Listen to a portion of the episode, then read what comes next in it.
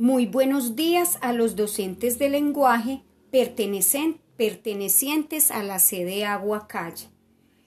Bienvenidos al taller de apertura entre el placer y el saber, una mirada al pensamiento crítico desde la neurodidáctica.